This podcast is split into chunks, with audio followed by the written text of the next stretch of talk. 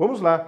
Vamos começar aqui então com o nosso poder executivo no âmbito da Constituição Federal. Primeira coisa, eu separei aqui os critérios de eleição. Afinal, nossa parte ali do poder executivo, ela começa no artigo 76 da Constituição e nós iremos até o artigo 91 da Constituição Federal. Tá? O conteúdo, a aula de hoje, abrange esse primeiro contato nesse lapso de artigos. Então, eu separei aqui na forma de tópicos para ficar um pouco mais fácil para deglutir essa primeira parte, os critérios de eleição. Para a eleição do presidente da República, então, nós temos a maioria absoluta de votos válidos. Eu chamo a sua atenção para essas duas expressões aqui que elas necessariamente precisam aparecer na sua alternativa. Por quê? Quando a gente pensa essa referência da maioria absoluta, nós temos vários tipos de maiorias no texto da Constituição. A menor das maiorias é a maioria simples ou relativa. Eu vou colocar aqui no quadro para você. Olha só, vou colocar aqui embaixo para você lembrar que ela é a menor das maiorias, tá? Maioria simples ou relativa. Essa maioria aqui, ela compreende apenas os membros que estão presentes no dia, tá? Então, aqui essa maioria simples ou relativa é qualquer espécie de maioria já dá conta dessa composição. Então, nesse caso aqui da maioria simples ou relativa, um presidente da República, por exemplo, poderia se eleger com 40% dos votos válidos, se o seu oponente tivesse menos do que isso. Então, por exemplo, eu tenho lá é, três candidatos. Um conseguiu 40% é, dos votos válidos, o outro conseguiu 35% dos votos válidos e o outro conseguiu 25% dos votos válidos. Este estaria eleito se este fosse o critério para a eleição do presidente da República. Mas nós temos aqui uma maioria que é maior do que essa, maioria absoluta. Maioria absoluta, maioria absoluta, ela compreende aqui uma maioria que é absoluta porque não muda, ela não tem proporção ali que possa mudar. Não importa qual o quociente, qual o percentual dos adversários, sempre esse que atingiu a maioria absoluta vai continuar com a mesma quantidade de votos, ainda que todos os votos dos adversários sejam unificados. Então, esse daqui é aquilo que normalmente a gente fala assim, olha, é 50% mais um do total de votos válidos que foram destinados aqui a um dos candidatos. Eu já vou trabalhar a referência aos votos válidos. Então, maioria absoluta, a gente pode chamar de forma simplificada de 50% mais um. Tecnicamente falando, José Afonso da Silva chama atenção para esse detalhe com um grande doutrinador de direito constitucional. Ele fala assim: olha, é o próximo número inteiro superior à metade dos votos. Porque se eu tenho lá, por exemplo, olha, é, se der 50,5, né, mais um vai dar 51,5, então não dá certo essa fraçãozinha. Então é o próximo número inteiro superior à metade dos votos e para simplificar a tua vida, pode chamar também de 50% mais um, que é isso aqui que elege um presidente da República. E aí a outra expressão que eu chamei sua atenção é essa aqui dos votos válidos. O que são esses votos válidos? Você desconsidera para essa apuração aqueles que se abstiveram, ou seja, aqueles que não compareceram ao dia da, das votações, ao dia da, da eleição, também não são considerados os votos nulos e tampouco os votos em branco. Ou seja, não adianta aquilo lá, olha, vamos votar todo mundo em branco aqui para que esses candidatos eles não possam se inscrever e sejam convocadas, é, não possam se eleger e sejam convocadas novas eleições com outros candidatos. Isso não existe, tá? Para fingir a eleição do presidente da República, essa, essa tática ela não vai colar, ela não vai funcionar. Então você vai considerar somente o universo aqui dos votos válidos, tá? Aqueles votos que de fato foram destinados a um dos candidatos e somente entre aqueles que compareceram no dia da votação. Maioria absoluta e ainda aqui a referência aos votos, aos votos válidos como condição para a eleição do presidente da República.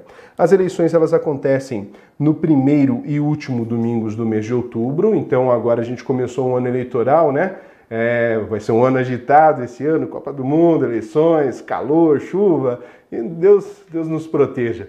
Mas a, a, questão aqui vai ser o seguinte: já tem as datas definidas, né? É claro, a Justiça Eleitoral também já publicou o calendário, mas a Constituição ela fixa. Olha, as eleições elas vão acontecer sempre no primeiro domingo de outubro do ano anterior ao término do mandato e também no último domingo de outubro. Essa, essas são as datas aqui já fixadas no texto constitucional. Quando que vai acontecer no último domingo de outubro? Se houver necessidade do segundo turno, ou seja, se nenhum dos candidatos atingir a maioria absoluta, tiver apenas maioria simples no primeiro turno, aí se faz necessária a realização do segundo turno das eleições para presidente da República, tá? Então, sempre que um candidato atingir apenas maioria simples ou relativa no primeiro turno, eu preciso de um segundo turno, porque ali no segundo turno, necessariamente um dos candidatos atingirá a maioria absoluta e vai cumprir esse critério para a eleição aqui.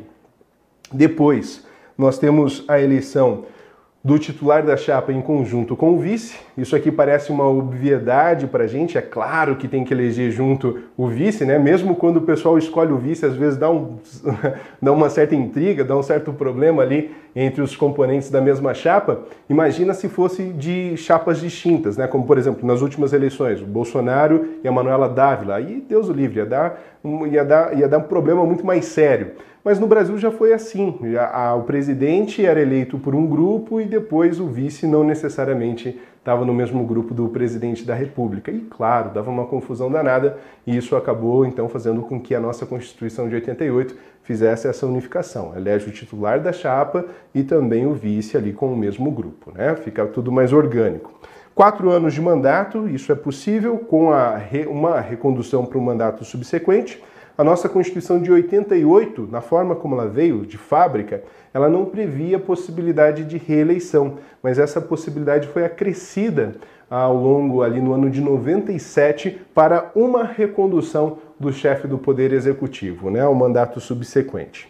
E aí, se houver desistência, cassação ou morte de um dos candidatos que estejam disputando o segundo turno, então ali entre o primeiro e o, e o último domingo do mês de outubro, aquele que ficou em terceiro lugar no primeiro turno assume. Essa disposição também está no texto da Constituição. Então, bem simples, né? Então, eu vou pegar os exemplos históricos aqui, não para falar de política, mas para a gente conseguir ter referências melhores para lembrar disso, né? No segundo turno, lá em 2018, foi disputado, ele foi disputado pelo Bolsonaro e pelo Haddad. Então, vamos supor que ou Bolsonaro ou Haddad, eles desistissem é, ali da disputa, ou eventualmente viessem a falecer, ou eventualmente tivessem as suas candidaturas cassadas pela Justiça Eleitoral. Aí quem ficou em terceiro, que no caso era o Ciro Gomes, iria disputar o restante do segundo turno com aquele candidato que permaneceu no pleito. Beleza? É esse o comando que tem no texto da Constituição. Relativamente simples aqui essas regrinhas, né? Não tem muito onde a gente enroscar. Vamos aqui para a sequência, as competências do chefe do Poder Executivo. E aqui eu preciso fazer uma referência histórica para a gente poder aprender melhor, tá? Eu vou ampliar um pouquinho o conteúdo daquilo que tradicionalmente cai nas provas para você conseguir assimilar melhor a parte que é de fato importante, que com certeza estará no edital. Olha só, quando nós temos a ideia de chefe de governo e de chefe de Estado, nós estamos falando aqui de formas de governo. Você sabe, a gente já desenvolveu isso nas aulas anteriores aqui no Começando do Zero de Direito Constitucional. O Brasil ele tem uma forma de Estado, que é a forma federada, ela se opõe à forma unitária. O Brasil tem vários estratos de governo, governo municipal, o governo estadual e o governo federal, isso que nos caracteriza então como um Estado federado. E nós temos como forma de governo a república. República que vem de res, pública, res é coisa em latim, pública vem de populum, que quer dizer povo, né? então coisa do povo. Nós temos uma, uma república aqui como forma de governo. E nós temos ainda um sistema de governo, então o terceiro conceito aqui, o sistema de governo, que ele poderia ser parlamentarista ou presidencialista. Então lá na Europa, especialmente porque havia ali reis, né, tinham várias, havia várias monarquias no continente europeu, quando não houve uma revolução abrupta, os reis continuaram governando, só que com menos poderes. E o sistema de governo que conseguiu adequar e encaixar melhor essa particularidade histórica foi o parlamentarismo.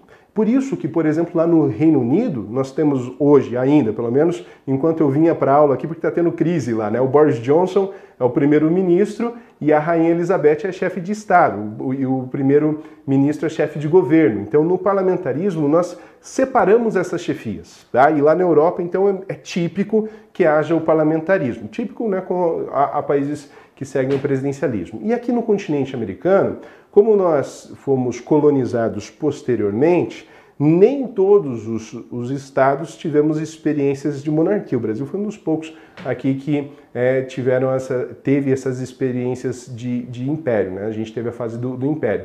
Ah, nos Estados Unidos, por exemplo, eles já inauguraram o presidencialismo logo na sua primeira Constituição, Constituição que permanece até hoje. Então, aqui nós temos um outro sistema de governo como sendo típico do continente americano, que é o presidencialismo. Lá o parlamentarismo e aqui o presidencialismo. Qual que é a grande diferença dos dois sistemas de governo? Enquanto que no parlamentarismo eu tenho a separação entre chefe de Estado e chefe de governo, aqui no presidencialismo eu tenho a unificação dessas chefias. Então aqui um só cargo exerce mais poderes e lá eles dividem essas chefias. Ela tem uma, uma espécie de um equilíbrio, um balanço de forças um pouco maior e o presidencialismo ele tem uma tendência a uma maior concentração de poderes. É claro que daí foram desenvolvidos vários sistemas aqui para fazer os freios de contrapesos dessa correlação dos poderes a partir do, do formato da proposta presidencialista. Tá? Essa é a grande diferença aqui. Agora, voltando para aquela parte que é aquilo que eu imagino que estará no nosso edital. Veja, no artigo 84 da Constituição, nós temos as atribuições do presidente da República. E é um artigo grande, um artigo com vários incisos. A dica que eu já deixo logo de cara, não só aqui para o artigo 84, mas para todos os artigos extensos, é que artigo extenso banca gosta, tá? Então esses artigos de maior extensão, esses dispositivos com vários incisos merecem estar ali no teu sistema de revisões, né, para que você possa adquirir uma maior familiaridade. Talvez não decorar, mas ter uma familiaridade com aquele conteúdo, né? Se você dedicar energia para decorar, você vai acabar perdendo tempo e disposição também para acessar outros conteúdos que são importantes. Então, para ter alguma familiaridade com esses dispositivos, tá? Então, estou recomendando que você faça a leitura depois de forma mais detida do artigo 84 da Constituição. Muito bem. Dito isso, ali no artigo 84 nós temos tanto os exemplos de competências associadas às chefias de Estado, como também exemplos de competências associadas à chefia de governo. Tá? E eu coloquei aqui a definição no material para que você possa ter e facilitar os seus estudos. Tá? Chefia de Estado é a representação do Brasil perante a comunidade internacional. Então a dica aqui é você associar Estado com estrangeiro, exterior, externo. Tá? Eu sei que gramaticalmente não funciona assim, mas a sonoridade vai te ajudar. Sempre que você estiver pensando em uma chefia de Estado, você está pensando a representação do Brasil perante a comunidade internacional. Então, quando o presidente da República ele está lá na ONU, por exemplo, representando o Brasil, o Brasil está ali representado na pessoa do seu presidente da República, ali é um momento do exercício de uma chefia de Estado, ok? E aí eu coloquei o artigo 84 no material para que a gente possa, seguindo aqui inclusive a dica que aparece lá no livro do professor Pedro Lenza, é nós marcarmos exemplos de competências de chefia de Estado. Então você vai marcar ali no seu material também, junto comigo, aqui o, inciso 7, que fala assim, ó, manter relações com estados estrangeiros e acreditar seus representantes diplomáticos, é o agreement, né? Sempre que um estado estrangeiro fala, olha, eu, eu Bulgária, quero mandar aqui o Fritz para ser o meu embaixador aí, não sei se alguém se chama Fritz lá na Bulgária, esse é um nome típico, mas é, para ser meu representante, o meu embaixador aí no Brasil. Você aceita, Brasil? Você tem alguma coisa contra essa indicação? Aí o Brasil fala: não, não, tudo bem, ah, eu estou dando meu agreement, meu consentimento para que você envie então esse para falar em seu nome aqui nas terras brasileiras. Então é isso, tá? Acreditar seus representantes diplomáticos, esse agreement. É, é, inciso 7, então, chefe de Estado. Também o inciso 8, chefe de Estado. Olha como tem a ver com relações internacionais. Olha, celebrar tratados, convenções e atos internacionais sujeitos a referendo do Congresso Nacional. Então tem aqui a atividade internacional bastante marcada no inciso 8 e também nós podemos indicar como exemplo o inciso 19, tá? Estamos marcando exemplos de competências associadas à chefia de Estado, aquela que envolve a representação do Estado brasileiro perante a comunidade internacional. Inciso 19 diz o seguinte: declarar guerra nos casos de agressão estrangeira autorizado pelo Congresso Nacional ou referendado por ele quando ocorrida no intervalo das sessões legislativas e nas mesmas condições decretar total ou parcialmente a mobilização nacional. Então nós temos aqui esses exemplos, o inciso 7, o inciso 8 e o inciso 19 Lucas, agora explica para a gente aqui a chefia de governo, olha só. Beleza, chefia de governo, então nós excluímos a representação internacional do Estado brasileiro, os demais incisos, eles são tradicionalmente associados, portanto, à chefia de governo, como a tomada de decisões políticas, execução de políticas públicas e mesmo realização de nomeações. Deixa eu pegar aqui um, um exemplo para a gente poder ilustrar isso. Olha só, remeter mensagem e plano de governo ao Congresso Nacional por ocasião da abertura da sessão legislativa, expondo a situação do país e solicitando as providências que julgar necessárias. Né? Isso daqui é como se, na sessão legislativa, o que, que é isso aqui? Ó? Só para explicar. Isso aqui é um intervalo que está determinado no artigo 57 caput da Constituição. Tá? 2 de fevereiro a 17 de julho, depois volta 1 de agosto e vai até dia 22 de dezembro. É o período que funciona é, ordinariamente o Congresso Nacional. Agora, por exemplo, nós estamos exatamente num período de, res, de recesso legislativo. Né? A sessão legislativa ordinária começará no dia 2 de fevereiro e aí vai tramitar normal. E depois é, tem o recesso no meio de ano e no fim de ano, conforme as datas ali que eu mencionei. Então, nesse caso aqui, quando começam os trabalhos ali no dia 2 de fevereiro, o presidente pode fazer uso da palavra, ou pode mandar um representante para dizer: olha, a situação do Brasil está assim, seria bom que esse projeto andasse, é, chama a atenção do Congresso Nacional para que olhe para essas causas. É, essa seria um, uma competência associada à chefia de governo, para a gente ter um exemplo aqui. Então, aqueles assuntos da nossa cozinha, aqueles assuntos internos, são assuntos que o presidente atua como chefe de governo. E sempre que ele fala com o pessoal lá de fora, chefia de Estado, ok? Outra dica do artigo 84, para a gente arrematar essa parte das chefias, é você olhar com muito carinho aqui para o parágrafo único desse dispositivo, tá? Por que para o parágrafo único? Porque aqui tem as hipóteses de delegação das competências. Então, o que, que acontece? A Constituição veio e falou: ó, o presidente pode fazer isso, pode fazer isso, pode fazer isso, pode fazer isso. Aí o que, que eu fiz até agora? Eu te ajudei a identificar. Quando ele está se relacionando internacionalmente, chefia de Estado. E quando ele está acertando assuntos internos nossos, chefia de governo. Tá? Via de regra aqui.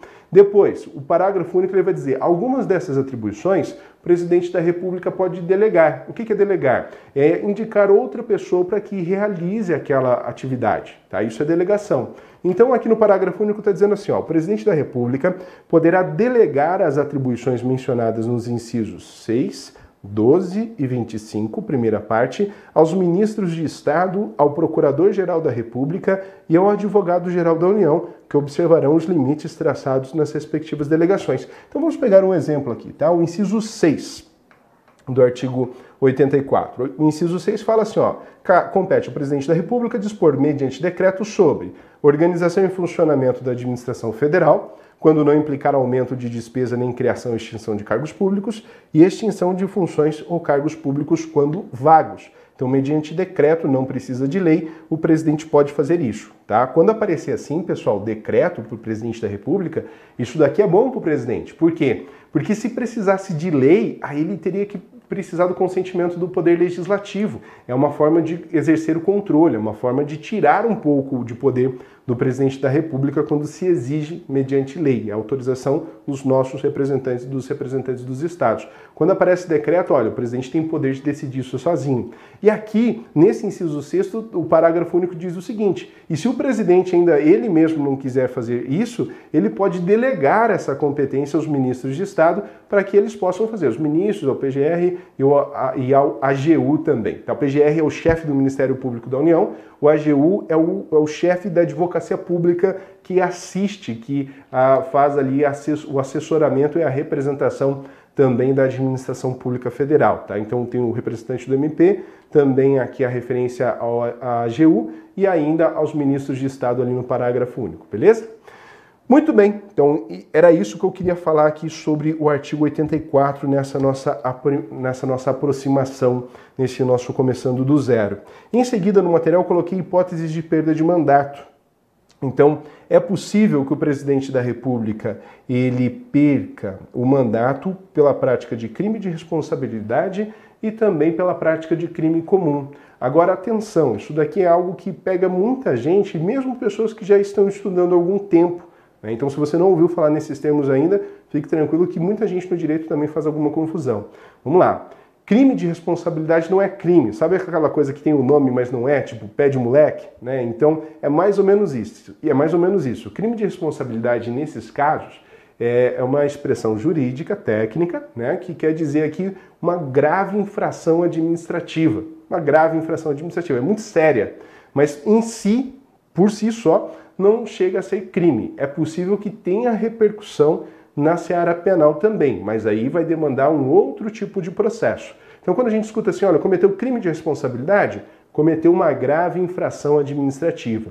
E aí o que você vai fazer? Se você tiver com o materialzinho aí anotando, você vai anotar o artigo 85 aqui do lado, tá? O artigo 85 ele lista ah, hipóteses de crime de responsabilidade. Depois tem a legislação infraconstitucional que vai realizar o detalhamento a respeito dessas condutas. E também o crime comum. O crime comum é aquela tipificação, por exemplo, lá os tipos penais presentes no Código Penal. É possível que isso ocorra, por exemplo, corrupção passiva. Tá? Isso seria uma, uma hipótese aqui de crime comum. Mas é possível que o mesmo gesto implique crime de responsabilidade e crime comum? É possível, mas daí os procedimentos são distintos para a apuração dessas infrações. Beleza? Então vamos lá, é importante não, não, confundir, tá? justamente pela distinção de procedimentos aqui, que é como pode cair na sua prova. Depois, o presidente da República pode perder o, o mandato por extinção. As hipóteses de extinção que nós encontramos na doutrina são as seguintes: a morte, claro, fica um pouco difícil governar nessas condições, a renúncia, que é aquele ato volitivo, não quero mais, é, é quando não há mais possibilidade, a própria pessoa renuncia, não quer mais exercer o mandato. Aqui alguma hipótese de perda ou suspensão dos direitos políticos, e aqui a dica é você anotar o artigo 15 ao lado dessa, dessa afirmação, porque lá no artigo 15 nós teremos cinco hipóteses de perda ou de suspensão dos direitos políticos, para que a gente não perca isso de horizonte. É, e também a perda da nacionalidade brasileira. Veja, o cargo de presidente da República ele precisa ser ocupado por um brasileiro nato. Ele é um dos poucos cargos que a Constituição determina que sejam ocupados aqui por brasileiros natos. Salvo o melhor juízo, está lá no artigo 12, parágrafo 3 da Constituição, com uma margenzinha de erro, tá? É, mas nesse, nesse caso aqui, se ele perde a condição de brasileiro nato, ele perde as condições para ocupar o cargo. E Lucas, o que levaria um brasileiro nato, que nasceu brasileiro, a perder a sua condição de nacional? Essa pergunta ela é, é bem simples. Olha só, se eu for a um país estrangeiro, país, estran... país estrangeiro, né? um outro país então que não o Brasil, é, e do nada, sem que ninguém me force, eu adquiri, chegar lá e falar, nossa, gostei de Botsuana, quero me tornar um nacional daqui. É, ninguém me obrigou a nada. Eu olhei para o lugar e falei, quero, me sinto melhor aqui do que no Brasil. E adquirir essa nacionalidade, eu perco minha nacionalidade brasileira. Então, a outra nacionalidade adquirida de forma secundária, o processo de naturalização, sem que seja requisito para a permanência no país ou requisito para o exercício dos direitos civis, ela implica a perda da nacionalidade originária brasileira. Tá? Então essa é a hipótese. E precisa de um ato do Ministério da Justiça ali reconhecendo a perda, mas é, é difícil acontecer? É difícil, né? Mas no concurso não cai só aquilo que é do cotidiano, pode cair essas hipóteses escabrosas, por isso eu trouxe aqui para falar. Então se você quiser dar uma olhadinha em como que o brasileiro nato pode perder a sua condição é, de brasileiro, dá uma olhada ali no artigo 12, parágrafo 4 da Constituição Federal. Tá? É ali que tem essas hipóteses, porque com certeza esse é um outro item que eu vislumbro que estará no, no seu edital também do INSS. Tá? Não é tempo perdido, não. Então, essa condição aqui de brasileiro nato é importante para que é, se permaneça como presidente da República. Depois, declaração de vacância, tá, do cargo pelo Congresso Nacional. Aqui eu já coloquei até o artigo 82 para facilitar a nossa vida. É o não comparecimento para a posse até o dia 16 de janeiro. Aqui tem um detalhezinho, pessoal. Olha só. A alteração da data da posse do presidente da República, que foi bastante recente. Até então, eu tenho certeza que você se lembra das datas das posses anteriores, o presidente da República ele tomava posse no dia 1 de janeiro. Mas olha, 1 de janeiro, a pessoa que colocou dia 1 de janeiro, ela não, com certeza ela não bebe. Porque ela não imagina o que, que é você estar tá em condições de articular frases na manhã seguinte ali do dia 31 para quem bebe. Né? Ouvi dizer que é muito difícil. Então colocou compromisso no dia 1 de janeiro porque tem uma vida muito regradinha, bem certinha ali, um exemplo, mas nem todo mundo é assim. E aí o pessoal mudou agora, recentemente, final do ano passado, colocou a data da posse do presidente da República no dia 5 de janeiro. Aí já dá tempo de dar uma hidratada. E no dia 6 para os governadores, porque também é possível que os eleitos ao governo dos estados participem da celebração de posse do presidente da República. Então houve essa mudança na data. A posse agora ocorre no dia 5 para o presidente da República e no dia 6 para os governadores. O, por que, que eu estou falando isso? Porque na declaração de vacância a gente tem que esperar passar 10 dias da data da posse. E aí, se passar 10 dias da data da posse e não houver motivo de força maior para o não comparecimento do presidente da República, ele perde o mandato. Então tem esses 10 dias para comparecer. De forma que se bateu o dia 16 de janeiro nessa contagem nova, então a, a, a, perda em virtude da vacância, da operação da vacância. A vacância vem de vago, né? o cargo ficou vago, ninguém o ocupou, ninguém compareceu para a posse. Agora, isso só vai, essa nova data só se aplica para quem for eleito agora em 2022. Então, quem for eleito agora em 2022 só terminará o mandato no dia 4 de janeiro lá de 2027, né? De forma que quem for eleito em 22 toma a posse inicialmente ainda no dia 1 de, de janeiro aqui para não afetar a duração do mandato que foi conferido lá em 2018. Então vai valer para as próximas eleições essa nova data de transição. Por fim, aqui nós temos ainda o Instituto da Ausência. Agora eu vou falar de novo a diferença, olha, vacância e ausência.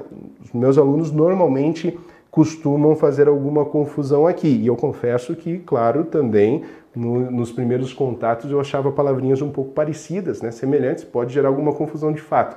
Então, aquilo que está vago nunca foi ocupado. E a ausência é aquela sensação de saudade. A pessoa estava e depois não está mais. Então eu vou falar a definição de ausência que é a seguinte: é quando o presidente e mesmo o vice eles forem ao exterior sem autorização do Congresso Nacional por prazo superior a 15 dias. Se a viagem for inferior a 15 dias, não precisa de autorização, tá? Mas se ela for superior a 15 dias, então é preciso que o Congresso Nacional autorize essa viagem, porque o presidente da República ele é o chefe das Forças Armadas Brasileiras, é uma questão estratégica que ele esteja próximo aqui para as tomadas de decisão. Não dá para deixar né, a coisa assim solta, o pessoal viajando, e aqui eventualmente a, a, a, com uma exposição institucional significativa. O Congresso Nacional precisa autorizar. Caso então permaneça no exterior sem autorização do Congresso Nacional, por período superior a 15 dias, opera-se aquilo que se chama de ausência. Agora eu vou fazer só um pequeno parênteses aqui para explicar o que é o Congresso Nacional, porque também é outra expressão que pode causar alguma confusão, especialmente para quem está começando a estudar agora. Quando a gente encontra essa expressão aqui, ó, Congresso Nacional, nós temos o órgão legislativo federal. E ele é composto por duas casas que eu tenho certeza que você já ouviu, que é a Câmara dos Deputados Aqui nós temos os representantes do povo, mais o Senado Federal. E no Senado Federal nós temos os representantes dos entes federativos, por isso que ele carrega federal aqui no sobrenome, tá? Então ali os senadores eles são representantes dos estados e do Distrito Federal. Tá errado, está errado dizer que os senadores são representantes do povo. Nós escolhemos, né? mas eles representam os estados. Então, agora nessas eleições desse ano, iremos eleger um senador de três que cada estado tem. Né? E ali esse será representante do estado, não necessariamente do povo.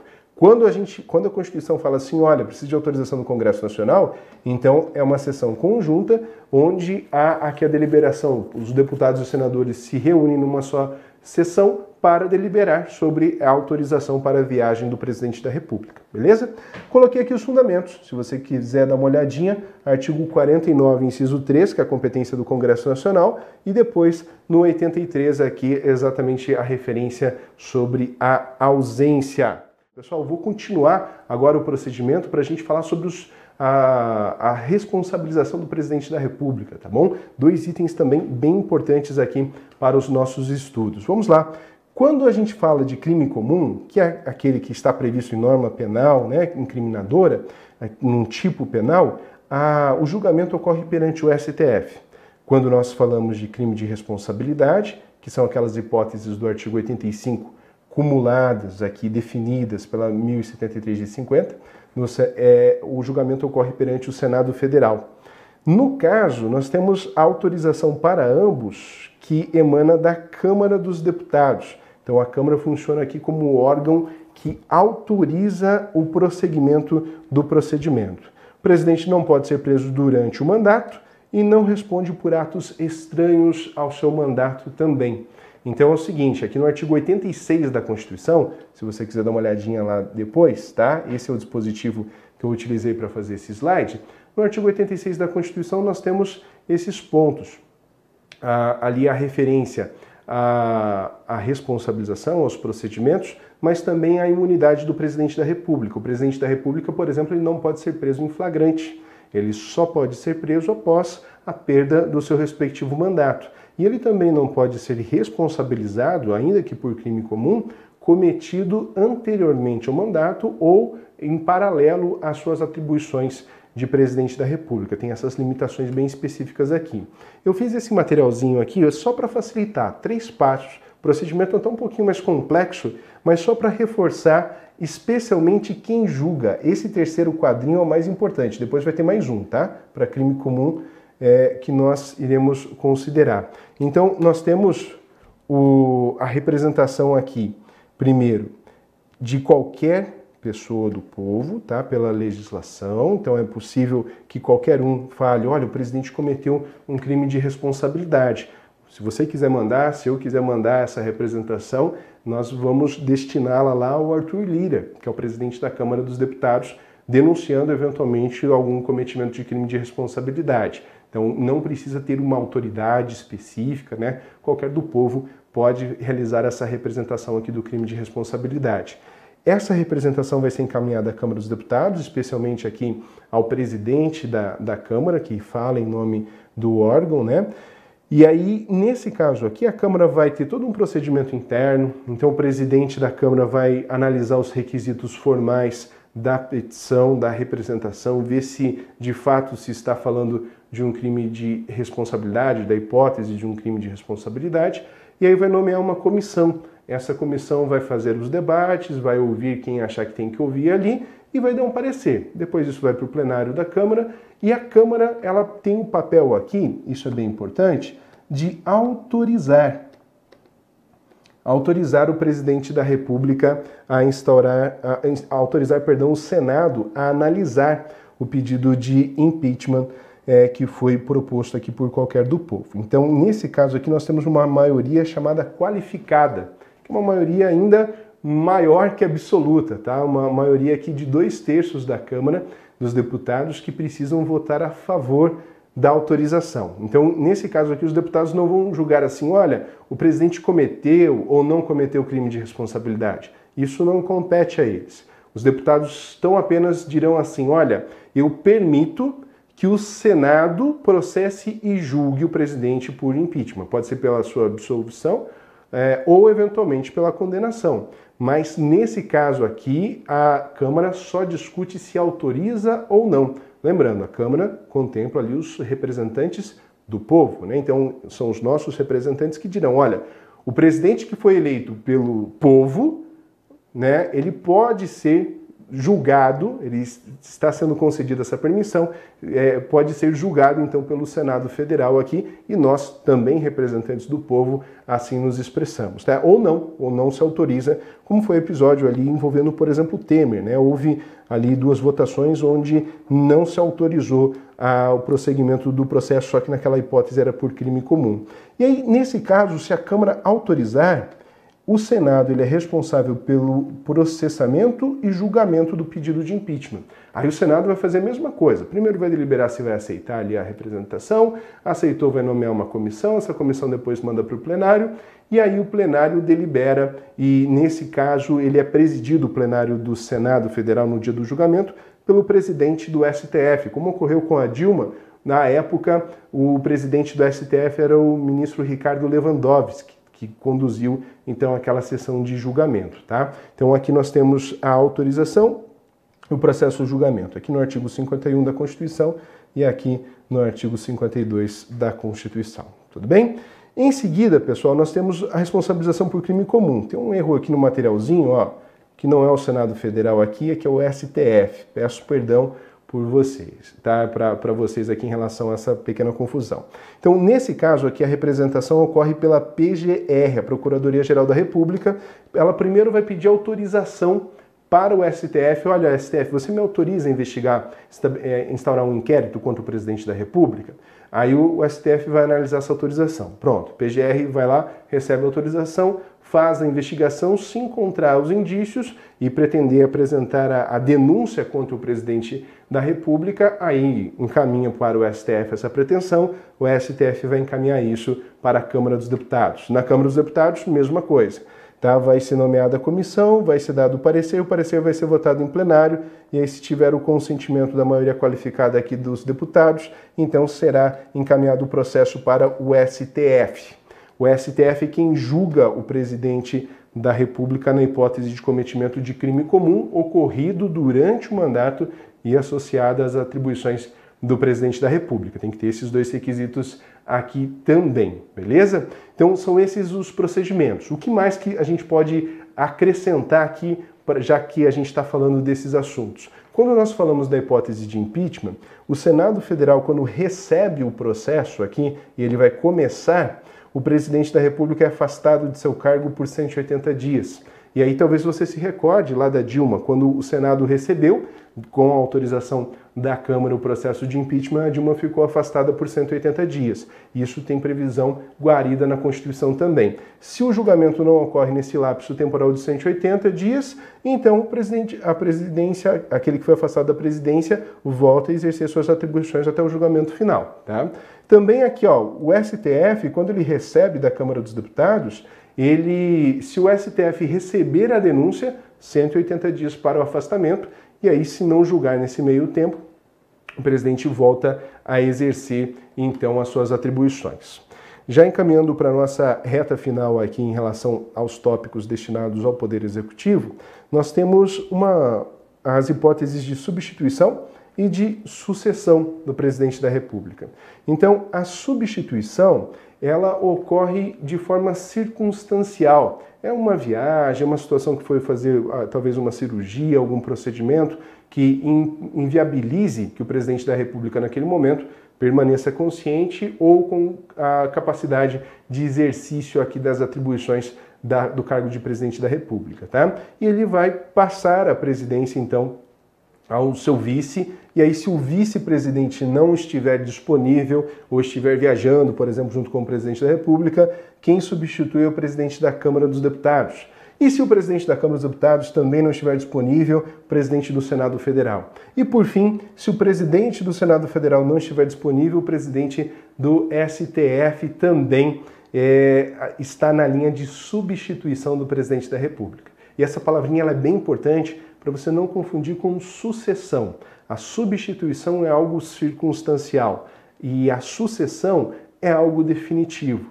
Então, quando ocorre, por exemplo, no direito à sucessão, lá no direito civil, é a transmissão do patrimônio né, de uma pessoa que faleceu para seus herdeiros. E isso a gente chama de, de sucessão. Então, é algo definitivo nesse caso aqui. O único que está na linha de sucessão do presidente da República é o vice. Todos os demais cargos que eu mencionei, eles estão ali na condição de substitutos do presidente da República.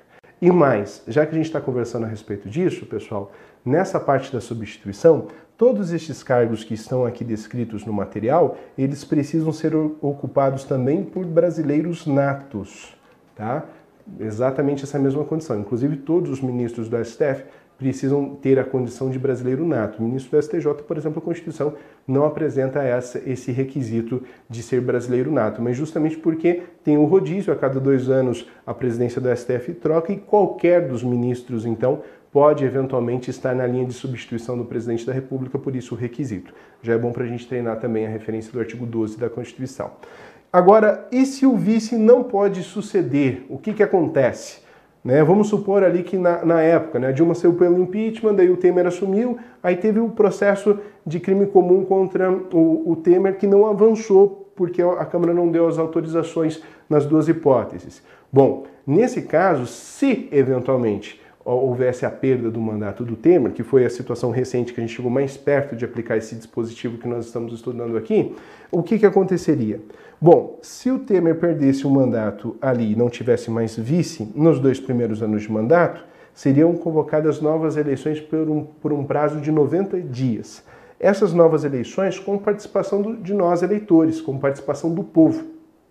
Beleza? Nos dois primeiros anos, então, novas eleições diretas, o povo escolhe então o um novo presidente da República e aí é, nesses dois primeiros anos de mandato para terminar o período que faltou do mandato em aberto, tá? Não fica quatro anos inteiros, fica só o período que faltou. Então ali foi já um ano e sobraram três anos. Então quem for eleito nessas eleições tem três anos de mandato.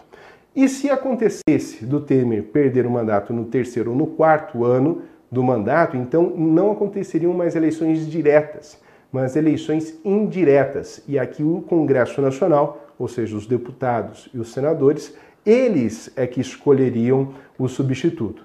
Então vamos lá. No primeiro e no segundo ano, nós temos eleições diretas no prazo de 90 dias. E no terceiro e quarto ano de mandato, se os cargos ficarem vagos, então, eleições indiretas num prazo de 30 dias. Tá? É isso que a Constituição fala a respeito. Em seguida, nós temos aqui as disposições pertinentes aos ministros de Estado. Os requisitos são, para ali de acordo com o artigo 87, que sejam brasileiros maiores de 21 anos no gozo dos direitos políticos. Sempre que aparecer essa referência aqui aos direitos políticos, de novo, você vai anotar o artigo 15 da Constituição aqui do lado para você conferir depois quais são as hipóteses de perda ou suspensão dos direitos políticos. E ainda, aqui eu coloquei mais um tópico para você se recordar e complementar o estudo do artigo 87, que é o seguinte: o ministro da Defesa ele é um cargo reservado aos brasileiros natos. Os demais ministros não. O ministro da Saúde, por exemplo, o ministro da Economia, o ministro da Casa Civil, eles podem tranquilamente ser brasileiros naturalizados. O único ministro que tem como requisito que seja brasileiro nato exatamente do Estado de Defesa. Né? Nesse caso aqui, no, no, o ministro de Estado da Defesa, ele está lá no rol taxativo do artigo 12 desses cargos reservados a brasileiros natos, porque envolve aqui uma questão de estratégia, uma questão estratégica para a soberania. Né? As competências dos ministros, também ali no artigo 87. Então, por exemplo, talvez o ministro mais famoso para a gente pegar aqui para ilustrar, né, seria o Paulo Guedes, tá? Acho que todo mundo ouviu essa, essa referência, né? Os ministros, eles são é, assessores do presidente da República justamente em questões mais técnicas. O presidente, de fato, não precisa e humanamente impossível que saiba de tudo, o ministro está ali para auxiliar também a tomada de decisão em questões mais técnicas das pastas. Tá? Então, por exemplo, o que, que o Paulo Guedes é responsável constitucionalmente por fazer aqui em relação à parte da economia? Exercer a orientação, coordenação e supervisão dos órgãos e entidades da administração federal na área de sua competência e referendar os atos e decretos assinados pelo presidente da República. Referendar é assinar junto.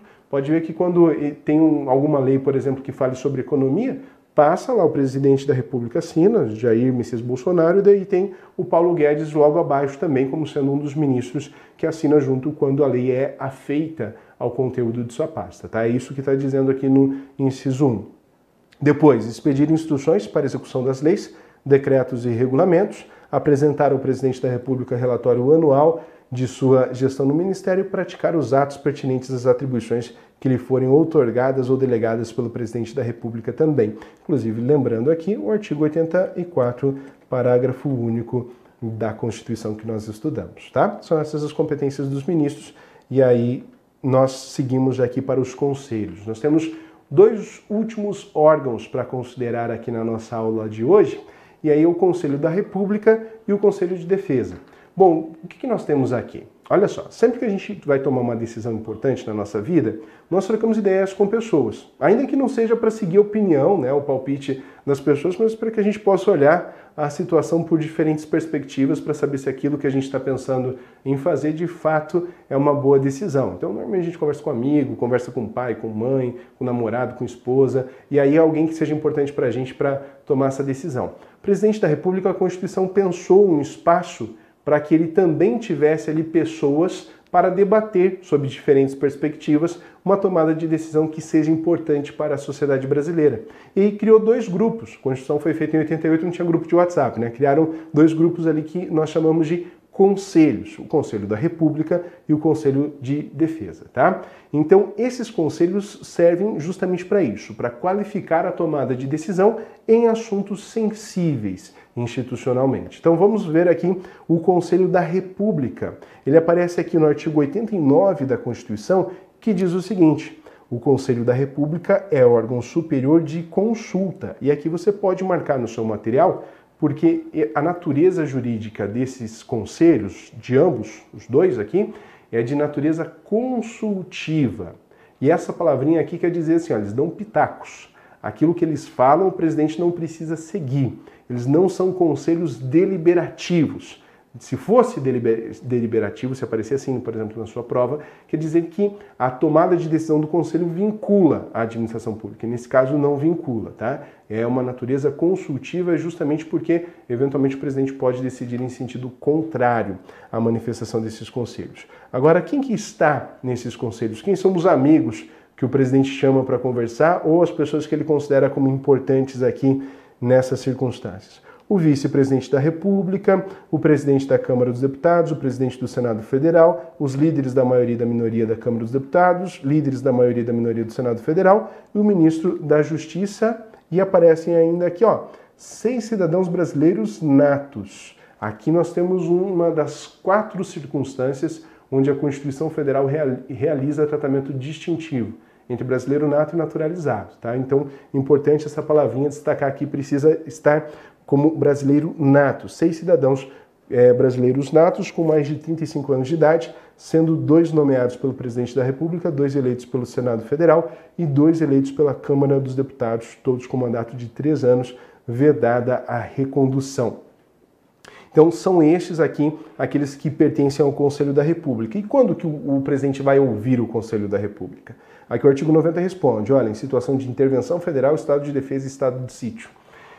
A intervenção federal, ela está prevista ali na Constituição no artigo 34, e aí tem o 35 que permite a União intervir em municípios de território os estados intervirem em seus municípios, e o procedimento está regulamentado no artigo 36 da Constituição.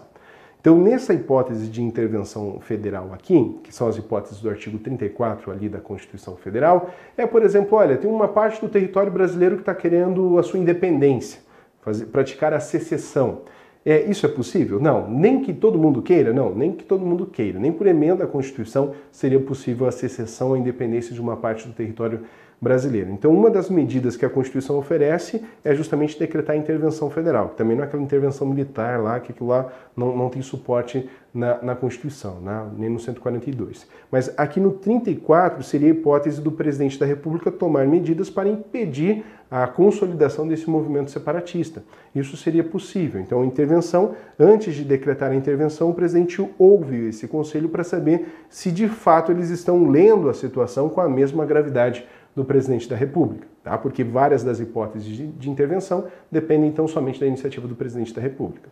Ou ainda, o Estado de Defesa e o Estado de Sítio. O Estado de Defesa está lá no artigo 136 da Constituição Federal e o Estado de Sítio a partir do 137, vai até o 139 ali as disposições específicas. O que, que acontece aqui nesses dois estados? São estados onde é, é possível é, relativizar alguns direitos fundamentais, algumas garantias fundamentais, e, a, e as instituições elas ficam num estado assim mais reativo. Há um, uma afetação, de certa forma, até na, no equilíbrio dos poderes e fica ali no modo de reação. Sabe quando você está fazendo uma atividade física, teu corpo muda né, completamente para reagir a, a, a, conforme a necessidade do exercício? Então é exatamente isso. Nós temos um modo é, institucional de reação. E o estado de defesa é isso. Quando tem, por exemplo, uma perturbação pontual na ordem pública, é possível que haja a decretação do estado de defesa atendidas algumas outras garantias. Já o estado de sítio, que é a terceira hipótese que aparece aqui, é aquela ideia de uma cidade medieval sitiada, sabe? Cercada pelo exército adversário, que ela tem os muros, mas ali dentro dos muros a cidade está protegida, mas fora também ninguém tem acesso mais à água, alimento, e aí as pessoas que estão ali começam a viver num outro regime, controlando os recursos, gerindo as rotinas de uma forma distinta para poder sobreviver a essa agressão estrangeira. Se nós entrássemos, por exemplo, em uma situação que perturbasse a ordem em escala nacional, ou mesmo é, estivéssemos em estado de guerra, o estado de sítio seria uma possibilidade e aí haveria aqui as disposições constitucionais permitindo uma grande relativização mesmo no equilíbrio dos poderes e mesmo ali em relação às garantias de direitos fundamentais. Então são medidas extremas, é isso que eu quero salientar. Se você nunca ouviu falar dessas hipóteses aqui são situações bem extremas que a Constituição prevê formas de reação institucional para lidar com elas, tá? E também aqui o Conselho da República, ele atua em questões relevantes para a, a, a estabilidade das instituições democráticas. Qualquer assunto, então, que o presidente considere como importante para a sua para que seja ouvido o conselho, né, esses representantes. E é interessante notar que ó, tem o líder da maioria da minoria, né? Normalmente a maioria é governo, a minoria é oposição. Então, até mesmo a oposição é chamada a conversar justamente por causa da importância, da magnitude da, da, da manifestação aqui do Conselho da República. É, em seguida, eu quero arrematar aqui com o Conselho da Defesa Nacional. O Conselho da Defesa Nacional já é um pouco mais militarizado, vocês verão aqui na sequência, e não tem o elemento civil, não tem seis representantes da sociedade civil, justamente por causa da, dos assuntos que ele vai tratar. Então, olha só, o Conselho de Defesa Nacional é órgão de consulta do presidente da República nos assuntos relacionados com a soberania nacional e a defesa do Estado Democrático, e dele participam como membros natos o vice-presidente da República, o presidente da Câmara dos Deputados, o presidente do Senado Federal, o ministro da Justiça. Aí aqui nós temos esses que já estavam no Conselho da República, agora começam os novos.